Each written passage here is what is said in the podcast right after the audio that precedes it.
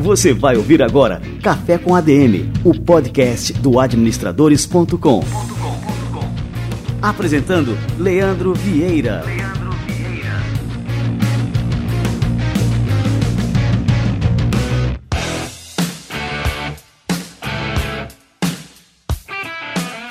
Está no ar o Café com a DM, a sua dose de cafeína nos negócios. E este é o nosso episódio de número 85.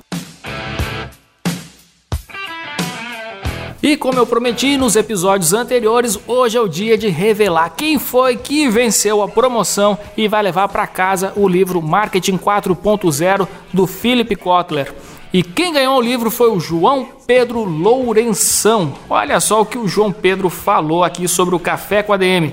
Ele escreve o seguinte: como combustível que faz o carro ligar todos os dias, o café com a DM se tornou obrigatório todas as manhãs na minha vida. Tomando um belo café, ouço, variando com os cursos dos administradores premium impreterivelmente para dar aquele gás na construção do meu sonho. Ô João Pedro, cara, obrigado demais pelas palavras, parabéns por ter sido sorteado, que você faça um grande proveito de mais esse material, mais conteúdo aí para você, mais conhecimento para você colocar de pé todos esses sonhos. Segue em frente, conta com a gente aqui do administradores.com na construção desses sonhos e do seu sucesso. Maravilha, galera. Na semana que vem, no episódio de número 86, a gente lança a nossa próxima promoção. Fiquem ligados. E agora a gente vai receber a turma do Conselho Federal de Administração e o nosso quadro Somos ADM. Você vai ouvir agora Somos ADM, com Wagner Siqueira, presidente do Conselho Federal de Administração.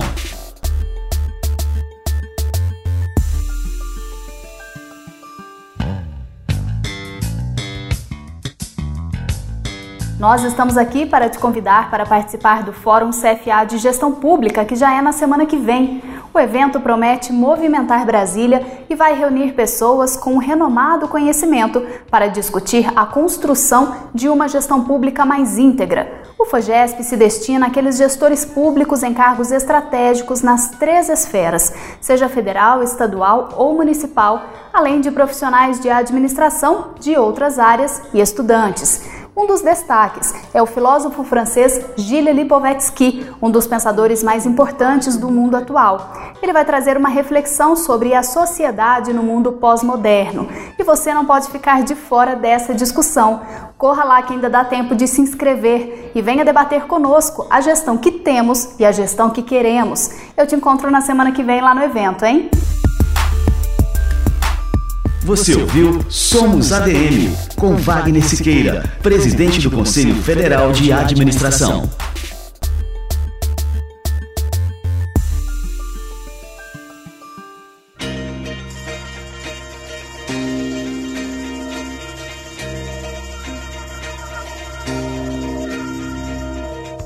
Maravilha, o quadro Somos ADM é fruto de uma parceria exclusiva entre o Conselho Federal de Administração e o administradores.com.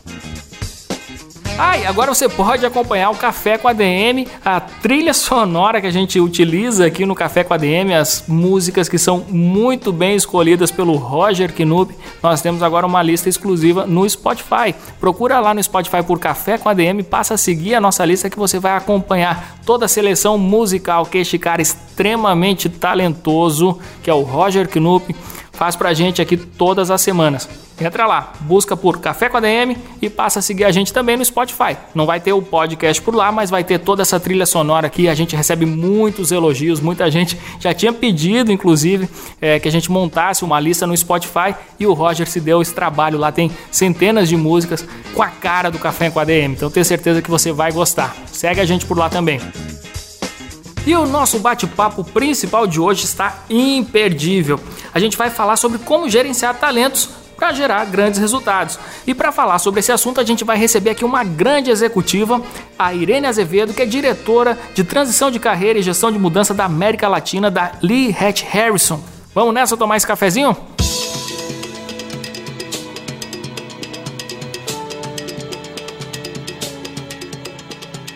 É diretora de transição de carreira e gestão da mudança da Lee Hatch Harrison na América Latina. É especialista em projetos de coach voltado ao desenvolvimento de executivos em ambiente de transformação e tem trabalhos de destaque realizados nas áreas de coach profissional, desenvolvimento de talentos e seleção por competências. Eu vou conversar agora com a Irene Azevedo. Irene, seja muito bem-vinda ao nosso Café com a DM. Oi, Leandro. Prazer é todo meu de estar aqui com vocês todos, tá? Ah, que legal, Irene. Pô, Irene, você tem uma experiência enorme é, nessa área de transição de carreira, gestão de mudança, liderança de talentos. E eu queria saber justamente aqui é, de você, para a gente começar esse nosso bate-papo, quais são os grandes desafios para quem tem que liderar talentos hoje em dia? Os grandes desafios, aliás, eu diria o maior desafio, que é tanto para quem tem que liderar quanto para quem será liderado, é na verdade a capacidade que eu, enquanto líder, vou ter de me adaptar às situações que vão ser cada vez mais constantes, no sentido de que situações novas de mudança, que vai exigir uma capacidade de aprendizado muito rápido e como é que eu consigo, dentro desse ambiente, entender a motivação daquelas pessoas que eu estou liderando.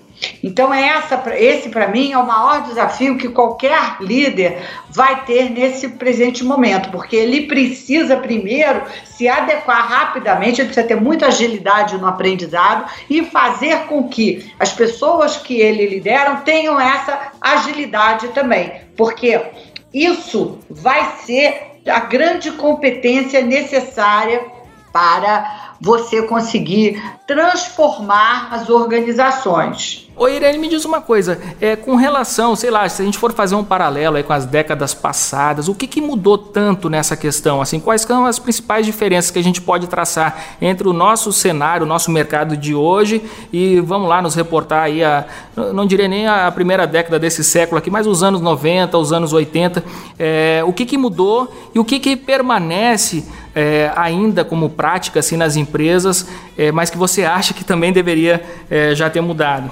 Na década de 80, é, a gente falava é, nos programas de qualidade, falava de orientação para o cliente, é, as empresas tinham um ambiente um pouco mais estável. Né? Em algumas organizações, as pessoas visualizavam até que o emprego poderia ser uma coisa perene. Né? Na década de 90, final da década de 80 e início da década de 90, o que a gente assistiu foi o início do que a gente chamou das reengenharias, que na verdade eram as reestruturações que nós temos hoje. Né? Então, assim, houve uma primeira desestabilidade né, nas organizações. Entretanto, quando as pessoas falavam em reengenharia naquela época, se falavam no tripé. As pessoas olhavam processos, olhavam ferramentas e olhavam as pessoas. Então, foi nessa época é, que se começou a falar mais fortemente de coaching, né? porque você precisava que as pessoas se mantivessem equilibradas no meio de um ambiente que até a década anterior, que é a década de 80, ele não era tão uh, frequente. O que acontece foi que a gente viu o final da década de 90 e da década de agora, 2000, este ritmo ele vem se acelerando. E quando a gente fala em reestruturação hoje, a gente está praticamente falando numa readequação da estrutura da organização e o que a gente muitas vezes vê, e na sua grande maioria vê, é que o que acontece é que se tenta fazer mais com menos e as pessoas assumem responsabilidades de outras sem necessariamente haver uma mudança de processo. Então, é um ambiente que se transformou muito rapidamente e quem acompanhou, e eu por acaso acompanhei essas décadas, então eu posso te dizer isso. E hoje nós temos mais uma, um fator que, na verdade, aumenta essa intensidade da mudança. É que nós hoje temos a tecnologia. Né? E que ela vai fazer com que o ambiente seja cada vez mais disruptivo, porque a gente vai precisar inovar a forma com que a gente faz. E, assim, eu observo também que assim todas essas mudanças, e você falou muito bem é, a partir dessa questão do avanço da tecnologia, então a gente entra aí no, no mundo das comunicações, da internet, das interações é, nesse ambiente virtual, isso acaba também mudando o perfil das pessoas que vão trabalhar dentro da organização. E assim, essas pessoas, vamos lá pegar essa juventude, a gente tem várias nomenclaturas para isso, né? Geração Y, geração Z, Millennium tal. Elas têm um perfil muito diferente é, desse perfil que a gente acabou de falar aí dos anos 80, das gerações que trabalhavam nos anos 80, nos anos 90 e até no começo desse século. Isso acaba gerando um desafio ainda maior para as empresas, que é como, é, como liderar essas novas gerações né, dentro dessas organizações. Elas têm objetivos de vida muito distintos dessas gerações passadas que pretendiam passar a vida toda numa mesma organização. Então a gente está falando assim de jovens que têm, assim, que querem ter muita experiência de vida. Agora mesmo, aqui no administradores.com, em fevereiro, um, um dos nossos colaboradores, muito jovem, foi para o Canadá para ter lá uma experiência, um ano no Canadá e tal. Então, assim, é muito difícil hoje em dia, inclusive, para as empresas reterem os talentos que elas têm, né?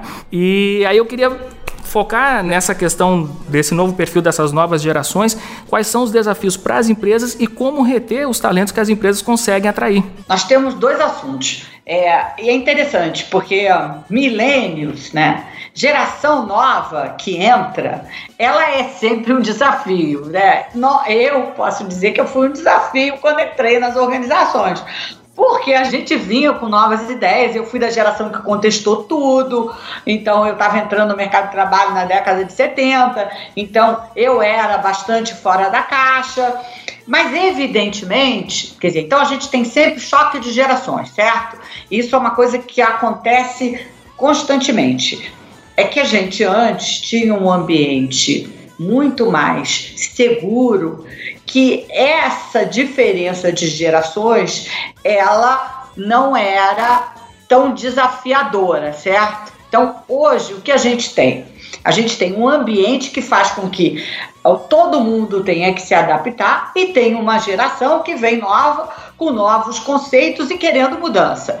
Então, é esse o ponto né, de inflexão, é esse o ponto que dá mais atrito. Né? E não porque eles são assim, é porque hoje a gente tem um cenário diferente, porque toda geração que entra nova, ela é diferente da anterior e ela gera conflito. Só que hoje o ambiente ele é mais desafiador. Então, ele é mais desafiador por quê? Porque o gestor também tem que estar tá se adaptando a esse novo ritmo, que é um, um ritmo que eu chamaria de mais frenético.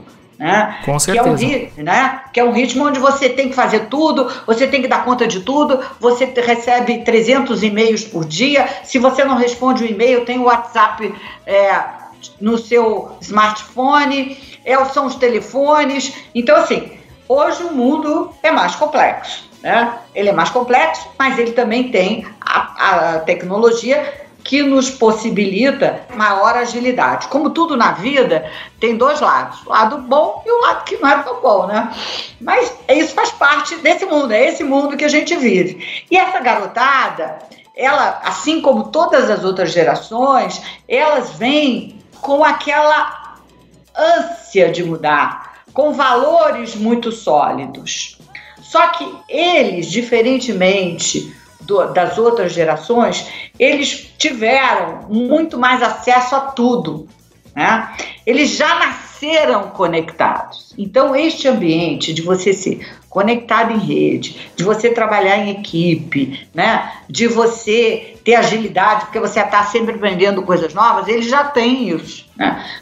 Você hoje vê as crianças com dois, três anos mexendo em, em iPad. É verdade? É verdade, com, e com muito mais é. propriedade que a gente, né? Que a gente, é verdade. Manda ver lá no iPad. Né? Parece que já nascem sabendo com esse chip. Então, sim, eles já nascem conectados. E pegam uma geração que não nasceu conectada e que tem alguns valores diferentes. O grande desafio disso é como é que eu, enquanto liderança, não deixo com que essa turma perca esta ânsia de querer mudar que é maravilhosa. É isso que a gente, nós como pais também temos isso. Como é que a gente dosa esse ímpeto, essa maravilhosa vontade de querer transformar, de ser fiel aos seus valores, né? E como é que a gente faz isso? Mas que ao mesmo tempo a gente dê uma dose de realidade para eles. Então, esse vai ser o grande desafio, né? Eu, enquanto gestor, se entender que eu também vou aprender com eles. Porque esta vai ser uma estrada e não vai ter saída nesse mundo se não for uma via de mão dupla. Eu ensino e eu aprendo. Eu ensino eu aprendo. Isso é bom o nosso ouvinte agora sublinhar essa última frase, porque ela é realmente muito forte, muito verdadeira para os tempos atuais. Não tem mais aquele que só ensina, não, né? É uma via de mão dupla mesmo. Irene. Lógico. E essa é a grande competência desse mundo, é a capacidade que eu tenho de ser ágil no aprendizado.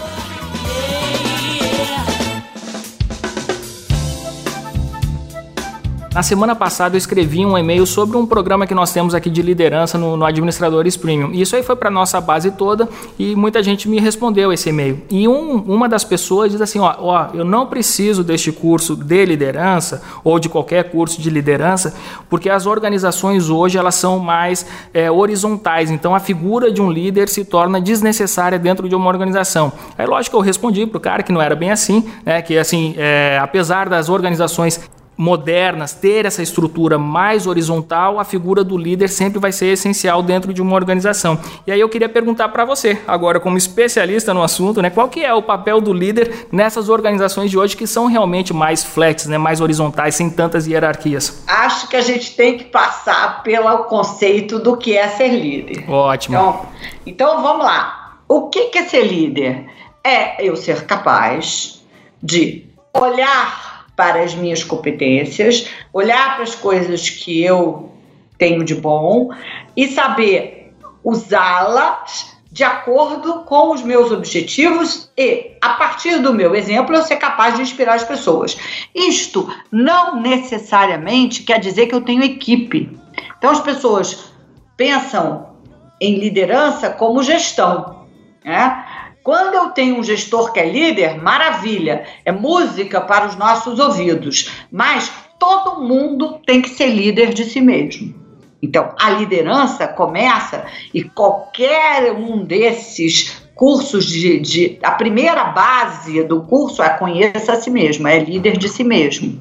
Porque esse é o primeiro passo para você ser líder. Depois que você chega aos cargos de gestão, né, você com certeza mais do que nunca, você vai precisar de cursos para ser uma liderança transformadora. Porque hoje a liderança, ela tem que ser transformadora. Então, é você tem que olhar, tem que saber navegar bem na ambiguidade, tem que saber tomar riscos calculados, uh, imaginar o futuro, né? Inspirar a participação, conectar a organização, porque você vai ser um grande facilitador, você tem que ajudar a sua equipe a se conectar, né? E acelerar resultados. E para isso, dentro desse mundo complexo, vulnerável, ambíguo, você vai precisar de liderança. Só com a gestão você não chega lá. E aí, mas e como é que ficam as hierarquias aí nesse novo cenário? A gente vai terminar, vai acabar com as hierarquias? Não, a hierarquia nunca vai terminar. O que vai acontecer é que vai ter menos hierarquia. É, até por, ou então vão ter o que, e talvez isso se modifique daqui a pouco, porque a gente viu um índice crescente de organizações multinacionais que se tornaram matriciais, né? E isso se deve a basicamente a nós tivemos uma situação horrorosa nas, nas organizações a partir de 2009 e para você não mandar a gente embora na matriz, o que, que você fez? Você desenhou organizações matriciais. O que, que com os países que estavam embaixo? Eles perderam a parte estratégica e eles passaram a ser execution. Então, às vezes acontece que eu, pelo contrário, eu vou ter vários chefes, várias pessoas me dando orientação.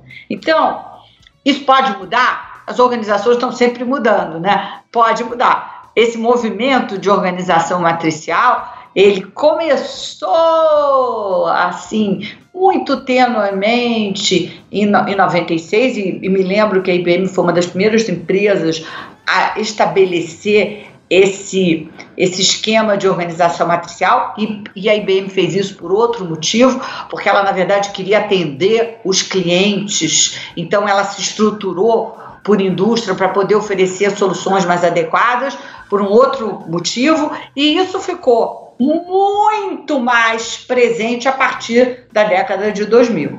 Então, assim, é, eu não vejo uh, esse papel uh, de liderança acabando, eu vejo ele se modificando e eu acho que, por enquanto, enquanto nós tivermos, inclusive, essas organizações matriciais vigentes, nós vamos precisar ter é, líderes capazes de navegar nessa situação extremamente complexa e liderados que também fiquem bastante ou que sejam bastante resilientes, porque você ter dois ou três chefes, um já é demais, imagina dois ou três. É uma, é uma loucura. É verdade. É muito comum hoje, assim, quando a gente fala em gestão de pessoas dentro das empresas, é, a gente ter uma supervalorização daqueles profissionais estrela, que é o cara que mais gera resultado, é, que tem um talento assim fora do comum, bem fora da curva. Mas em muitas companhias, um time de pessoas medianas, mas que seja bem engajado, acaba gerando até mais resultados do que aquelas companhias que tem um profissional estrela ou que tem esses lobos solitários. Como é que a gente pode equilibrar essas duas situações é, dentro de uma mesma organização para acabar, lógico, gerando melhores resultados. Esse é um problema que qualquer organização tem, porque vai, você sempre vai ter alguém que vai se desempenhar melhor do que os outros. Então, como é que eu posso fazer isso? É como a forma pela qual eu reconheço essas pessoas. Então, a minha forma de reconhecimento vai poder. Uh, facilitar o aparecimento dessas estrelas com maior força ou não. Então, tudo passa pela forma com que eu reconheço essas pessoas. Você também falou antes em retenção. E retenção é um assunto que eu acho que a gente deveria repensar nesse momento é, em que você não pode prometer a ninguém que você vai ficar com essa pessoa por cinco anos. Ninguém, nenhuma empresa pode prometer isso. Ninguém pode prometer. Né? Porque os negócios se modificam, ainda mais nesse mundo que é completamente disruptivo. Então, essa história de retenção, ela tem que ser repensada, e aí eu jogo essa provocação para que isso seja pensado o seguinte: em vez de eu estar falando de retenção, eu tenho que estar falando de motivação. O que, que eu faço para manter a minha equipe motivada? Né? Porque se eu mantiver a minha equipe motivada, com certeza essas pessoas vão continuar na minha organização. Eu quero reter, mas eu não posso, na verdade, eu não sei o que vai acontecer com o meu negócio daqui a 5, 6 anos. Né? Agora, se eu falo em motivação, eu estou falando em algo tangível, palpável, que vai fazer bem a todos e vai assegurar resultados na minha organização. Legal, você falou agora nesse ponto da motivação. Muitas empresas acabam confundindo ver a necessidade de motivar suas equipes e acabam, é, por exemplo, é, investindo em palestras de motivação, em, sei lá, eventos que têm assim esse perfil, né? Ah, vamos fazer aqui um evento motivacional para nossa equipe, vamos levar todo mundo para um hotel e tal. E aí no dia a dia, tudo bem, você tem um momento de felicidade ali que, que a equipe se reúne e tal, mas no dia a dia, é, sei lá, o ambiente da empresa não é tão legal e, e assim as pessoas se desmotivando pelo seu trabalho diário mesmo, pela sua rotina de trabalho, né?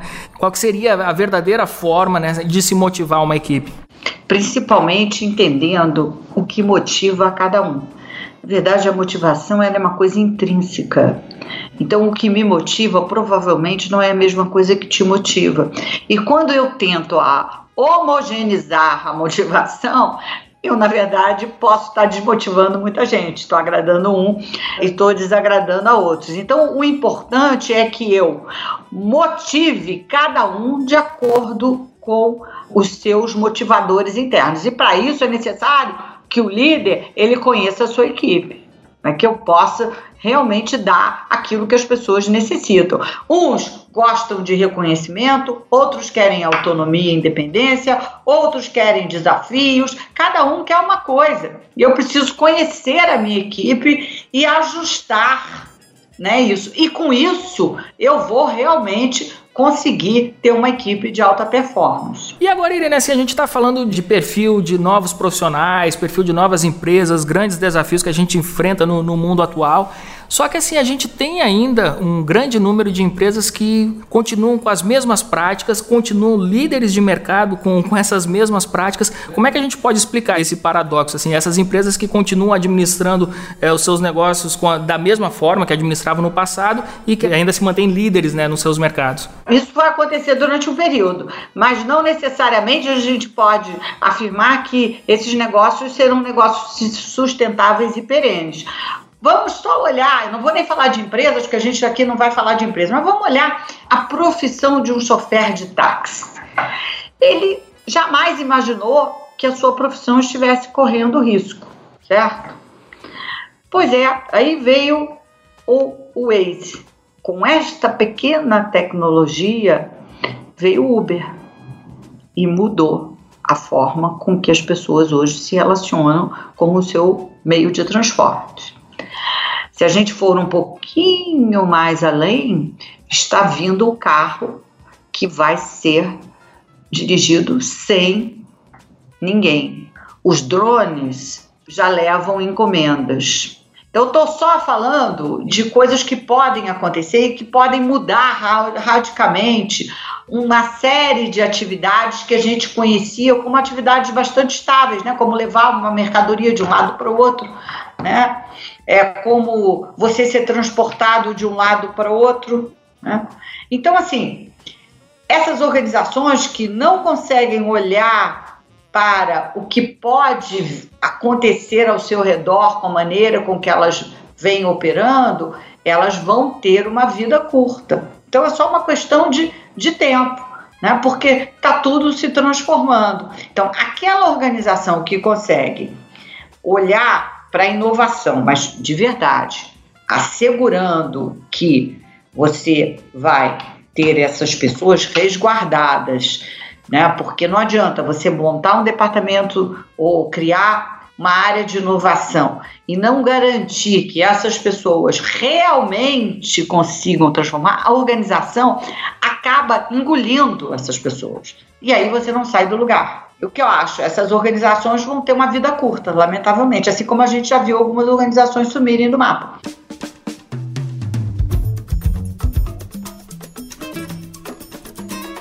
Oi, Irene, o que, que o jovem ou a pessoa que quer se tornar líder deve fazer para se desenvolver dentro dessa atividade? Qualquer um pode ser líder ou existe um perfil de pessoa comportamental? Aquela velha questão, né? O líder nasce ou o líder se forma? É as duas coisas. É, qualquer um pode desenvolver habilidade de liderança. E a primeira coisa que tem que fazer é se conhecer. Né? Logicamente, carisma é algo que vai ser mais difícil que um líder tem, vai ser mais difícil você desenvolver. Mas habilidade de comunicação, né? habilidade é, se conhecer, é, saber guiar as pessoas, entender o outro, isso tudo você pode desenvolver.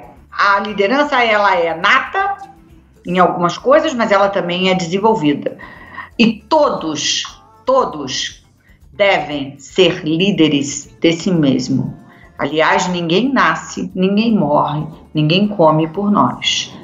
Esta é um, uma via solitária. Então, assim como ninguém faz essas coisas por nós, é, na verdade, nós somos os responsáveis pela nossa própria vida. E se a gente encara isso desta forma, quer dizer, eu sendo responsável pela minha própria vida, isso é eu ser proativo, né? É eu não me vitimizar perante as coisas. A responsabilidade da condução é sempre minha. E se eu consigo olhar para os fatos que ocorrem na minha vida de maneira otimista, porque sempre há um lado bom nas coisas, eu consigo passar por esses dissabores da vida de uma forma muito mais leve, que é isso que conta, porque desafios, dissabores todos têm. A maneira pela qual eu passo é que vai me fazer um vencedor. Muito bom. Olha só, Irene, a gente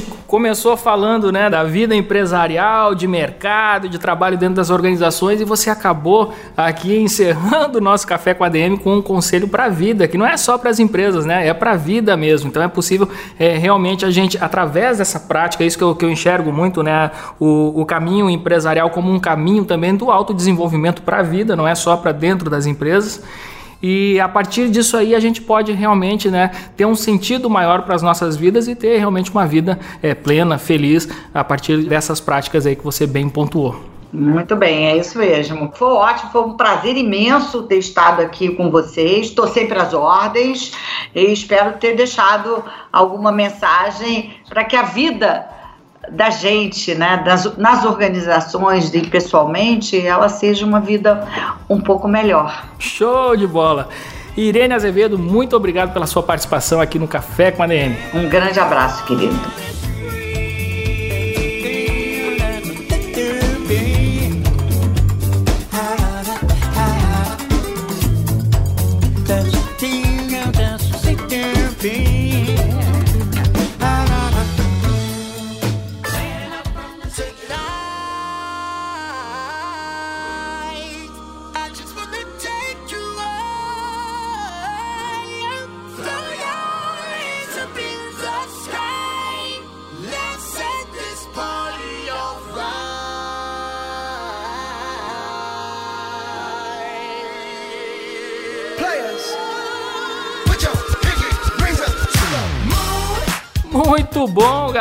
Só, mais um bate-papo transformador aqui no Café com a DM. Quero agradecer demais aqui a Irene Azevedo e a turma da Lee Hatch Harrison por contribuírem com mais um conteúdo é, extremamente relevante aqui no nosso podcast. E é isso aí, galera.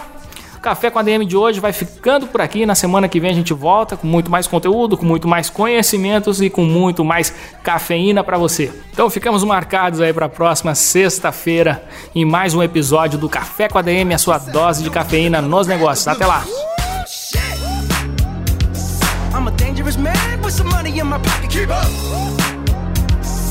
Pretty girls around me and they're waking up the rocket. Keep up.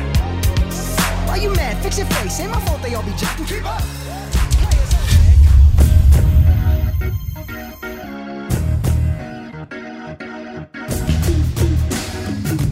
Você ouviu Café com ADM, o podcast do administradores.com.